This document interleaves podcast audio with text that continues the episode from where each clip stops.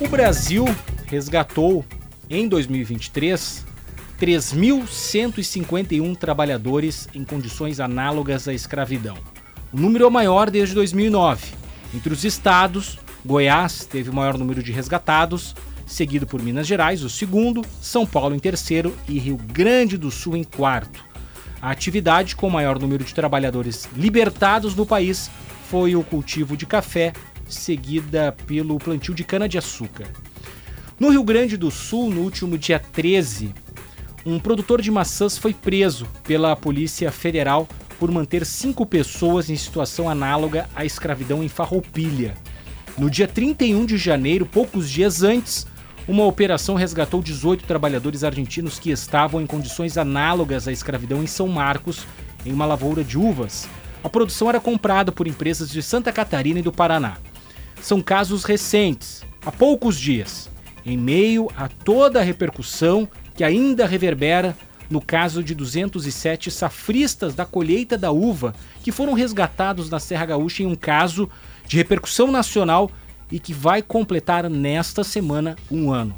E em meio também a esforços que ainda estão sendo empregados para tentar driblar esse problema, corrigir os problemas.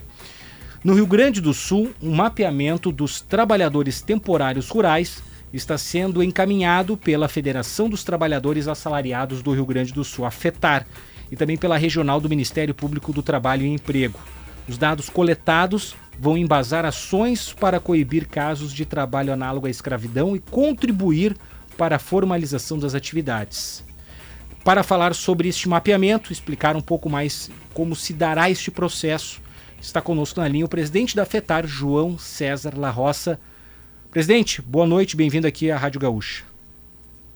Boa noite, Paulo. Nós que agradecemos o espaço, sabemos da importância que a Rádio Gaúcha tem em todo o nosso estado do Rio Grande do Sul. Então é sempre importante a gente estar falando com nossos assalariados rurais, que eu sei que, que também tem por costume sempre estar bem informados e escutando a Gaúcha. É, presidente, é, há um dado que seria em torno de 200 mil hoje assalariados rurais no Rio Grande do Sul, é isso? Exato. Dentro de todas as as cadeias né, produtivas hoje que a gente está, que acaba se incluindo o assalariado rural, é isso que a gente, que a gente identifica, né, dentro das, das mais diversas atuações, uh, dentro da fruticultura, setor arrozeiro, enfim, dentro de todo esse processo.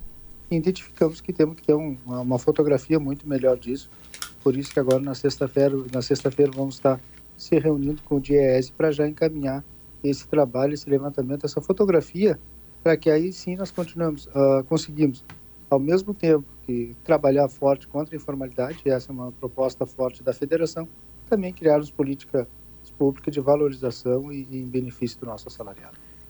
Estima-se que esse seja um número muito grande de pessoas hoje na informalidade, presidente? Olha, Paulo, eu te digo que os 60% dessa, uh, desses números aí, desses 200 mil, né? Então, uh, nós viemos já apurando isso dentro daquelas regiões aonde nós temos as nossas regionais mais organizadas como assalariados. Nós assumimos uh, oficialmente em dezembro e a partir daí já foi um trabalho que nós intensificamos muito. Visitar os nossos sindicatos, trabalhar próximo das nossas regionais e cada vez mais ampliar esse, esse trabalho de levantamento de dados.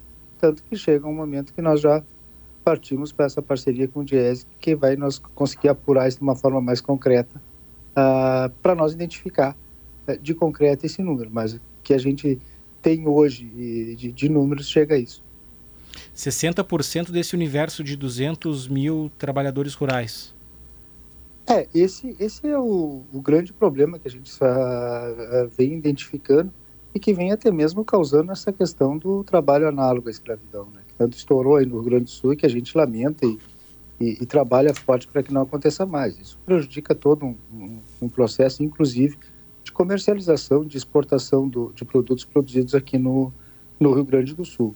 Então, dessa globalização hoje que existe da economia, onde o, Rio Grande do Sul é um país altamente produtor e também a nível de exportação, esses, esses fatos repercutem muito na, na, nessas esferas.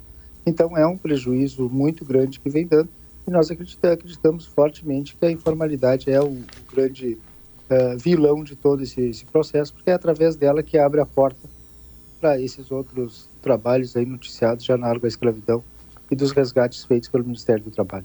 Há uma certa resistência em relação a essa formalização, pelos ritos burocráticos, pelo fato de ser um tipo de trabalho com uma natureza específica, né? São safristas, é uma temporada é, na colheita, né? Na, na, nessas lavouras. É, o que, que explica mais, na sua avaliação, essa resistência à formalização desses trabalhadores? O assalariado rural está inserido, inserido num, num, mercado de trabalho muito amplo. Vai Deus da questão da fruticultura, a questão da orizicultura, a questão agora que nós levantamos na fronteira também, que é do, do alambrador e do esquilador, que são duas categorias uh, que se fala muito na cultura gaúcha, mas que não são reconhecidas, né? não existem de fato e não existe uma legalização delas, e nós temos pautado isso muito forte. Enfim, temos a questão das oliveiras, que é uma, uma categoria hoje que surge nova, no, no, principalmente nos nossos campos de fronteira e, e, e, muito na região de Bagé também. Uhum. Então é muito amplo todo esse trabalho, né? E que só nós só vamos conseguir identificar e, e trabalhar ele de uma maneira mais concreta, trabalhando forte e identificando dentro dessas categorias necessidades que eles têm. Agora, com certeza, a informalidade é o grande, grande problema a ser enfrentado hoje. Sim. Uh, qual é o, uh, a fórmula, digamos assim, né? A questão uh, legal. É, esses trabalhadores, eles poderiam ser enquadrados é, em que tipo de categoria? Porque a CLT, ela prevê né, essa, essa possibilidade eh, de enquadramento desses trabalhadores em um, de um, uma, uma, questão formal mesmo, eles trabalhando por uma uh, curta temporada. Eu queria que o senhor nos explicasse para eventualmente um produtor rural, alguém que esteja uh, talvez ignorando, né, desconhecendo uh, as possibilidades dessa regularização desses trabalhadores, né, principalmente esses pequenos produtores, né, como é que eles poderiam fazer para regularizá-los, né? Eu acredito, a, a CLT te oferece as, as, as, ferramentas necessárias, nós temos várias uh, opções de como legalizar. Então, quando nós quiser formalizar um trabalhador, aquele bom empregador sempre vai ter uma a opção uh, que ele identifica ser a melhor e que também acabe atendendo a necessidade do, do, do trabalhador. Acredito sim que o que deu uma grande confusão em todo esse processo foi a tal da terceirização. Nós alertávamos para isso, nós entendíamos que a terceirização não iria melhorar nada esse processo, porque acaba, ao mesmo tempo que não atendendo às necessidades do trabalhador, também não dá um respaldo de, de segurança para o empregador. Então, nós sempre tivemos é, essa defesa como sindicato e agora como federação. Acredito fortemente, e nós temos esse, esse consenso dentro do nosso sistema aqui sindical, que vai desde os sindicatos, federação e confederação, Acho que a terceirização causou muito mais confusão e desinformação do que propriamente ajudou nessa questão da, daquilo que se pregava na época que queria que seria aumentar o número de emprego. Acredito que não. Acredito que foi um dos fatores que mais prejudicou a todo esse processo. Uhum. Esse trabalho desse mapeamento que será realizado aqui no Rio Grande do Sul deve durar quanto tempo? Olha, eu acredito que em torno de cinco meses.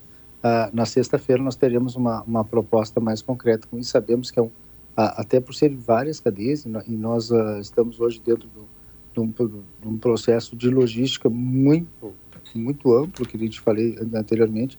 Nós saímos de uma região de fronteira, que é onde é a minha casa, eu sou daqui de, de Arroio Grande, uhum. então a gente tem uma, uma, uma diversidade muito grande. Nós saímos de uma questão de fronteira, onde nós temos toda uma extensão de, de, de pecuária, de uma questão horizícola, de um avanço muito grande da soja, de uma civicultura e vamos para um processo de fruticultura, de outros espaços um pouco mais diferentes. Né? Esse ano surge para nós aí essa situação de uma grande uh, entrada de argentinos no, no, no, Rio Grande do Sul, uhum. que é um fator novo. Né? Nós estamos trabalhando muito junto ao Ministério do Trabalho para conseguir documentar e organizar esse processo, porque principalmente na fronteira de Santa Rosa hoje acabou sendo uh, uma entrada muito grande de argentinos buscando emprego, até pela situação do país vizinho. Então, acredito que em menos de cinco meses nós não teríamos ainda essa fotografia que vai nos direcionar para o nosso trabalho no decorrer dos próximos anos. De fato, é algo bem desafiador, né? Falava aqui na abertura do programa desse episódio, né? É, foi em São Marcos, né? Esses 18 trabalhadores argentinos nessa operação realizada no dia final de janeiro, dia 31 de, de janeiro, né? Também é um fator é, novo, é um componente novo esse aspecto também da presença estrangeira aqui no Rio Grande do Sul. É, com base nesses eventos que surgiram no início desse ano, né? Uh, foi citado aqui a questão envolvendo esses argentinos, a questão agora de uma operação recente da colheita de maçã em Farroupilha. É, como é que o senhor está avaliando esse início, esse início de ano no Rio Grande do Sul? Porque a impressão que se dá é frente aí a um caso que vai completar nessa semana um ano dos safristas da lavoura de uva do ano passado, né, na Serra Gaúcha, vai ser foi dia 22 de fevereiro de 2023 essa operação. Isso. É, parece que não aprendemos nada. Eu queria uma avaliação sua nesse sentido, se como é que começamos o ano, né, frente a esses episódios e o que, que isso pode representar em termos de aprendizado para o Rio Grande do Sul ou não, né? Paulo, a hora que tu, conforme tu diz que não, aprendi, não aprendemos nada com isso, foi a, a, a mesma expressão que eu tive quando surgiu esse, esse evento aí em São Marcos, esse acontecido aí, esse resgate desses trabalhadores. Porque uma semana atrás nós estávamos reunidos com o governo do estado, com o governador Eduardo Leite, com outras entidades, com o Ministério do Trabalho, assinando um pacto de combate a tudo isso que vinha acontecendo. 15 dias atrás nós estávamos com o ministro Marinho na Serra Gaúcha pactuando isso, dizendo que é, e, e, dando uma amplitude muito grande para todo esse processo. Então, a, a, quando acontece esse fato, a, a, mesma sensação que eu tive foi: poxa, não, não aprenderam nada com isso e continuam insistindo nessa tecla criminosa. E, e, e não é só uma questão da, da própria Serra, né, Paulo? também está completando um ano da questão da de Uruguaiana, onde tem o caso BASF, onde os, é verdade, os trabalhadores arroz. do setor do arroz isso, até nós, nós devemos agora, no dia 26 de, de março, estar tá fazendo um evento, um seminário lá para discutir isso.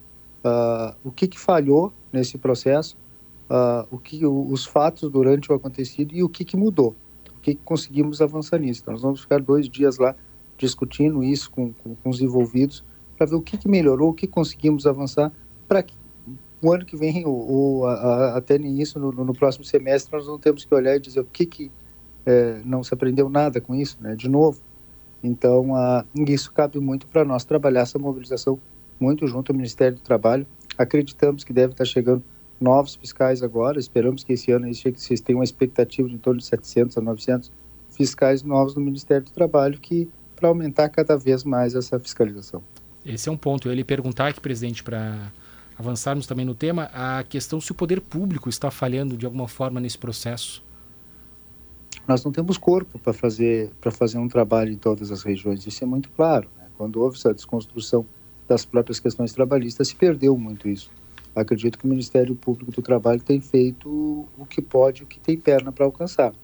Nós, como federação, ainda espero que no decorrer desse mês vamos estar lançando também de nossa parte um 0800 para recebermos uma central de denúncias que podemos receber isso e também encaminhar ao Ministério Público do Trabalho buscando uma, uma solução, porque uh, infelizmente essa questão mesmo, uh, a gente repetindo a questão dos argentinos, são pessoas que vêm com uma questão de muita necessidade de trabalho, a situação deles lá é muito precária. Sim. Então, quando chegam aqui, acabam se deparando com um empregador criminoso que acaba promovendo isso. Né? Aonde não existe é, esse tipo de trabalho, onde existe uma forma organizada, e aí eu posso te citar a questão de vacaria, a, dia, lá pelo dia 9 agora desse mês, nós recebemos 300 indígenas para trabalhar na colheita da maçã. Só que está tendo todo o acompanhamento da FUNAI, do Ministério Público do Trabalho, da FETAR. Enfim, existe um programa organizado para suprir essa falta de mão de obra que existe na questão da Serra Gaúcha também, claro, mas uh, particularmente na questão de vacaria. Perfeito, é um bom case nesse aspecto aí de, de organização para a promoção, inclusive, de, de, de recurso, de sustento para essa comunidade, né, para os indígenas. Uh... É, e o indígena, o indígena tem uma categoria, uma, uma, uma forma diferente de trabalhar, né? Tanto que tem que eh, eles exigiram que viesse uma uma cozinheira indígena, tem os costumes deles que são respeitados lá nesse processo de trabalho. Enfim, é um processo organizado que se pensou se trabalhou para organizar dessa forma. Perfeito. Presidente da Federação dos Trabalhadores Assalariados do Rio Grande do Sul, João César La Rosa, muito obrigado pela atenção aqui à Rádio Gaúcho. Uma boa noite e até uma próxima oportunidade. Boa noite e eu que agradeço o espaço e da importância que tem esse espaço de comunicação para todos nós. Muito obrigado.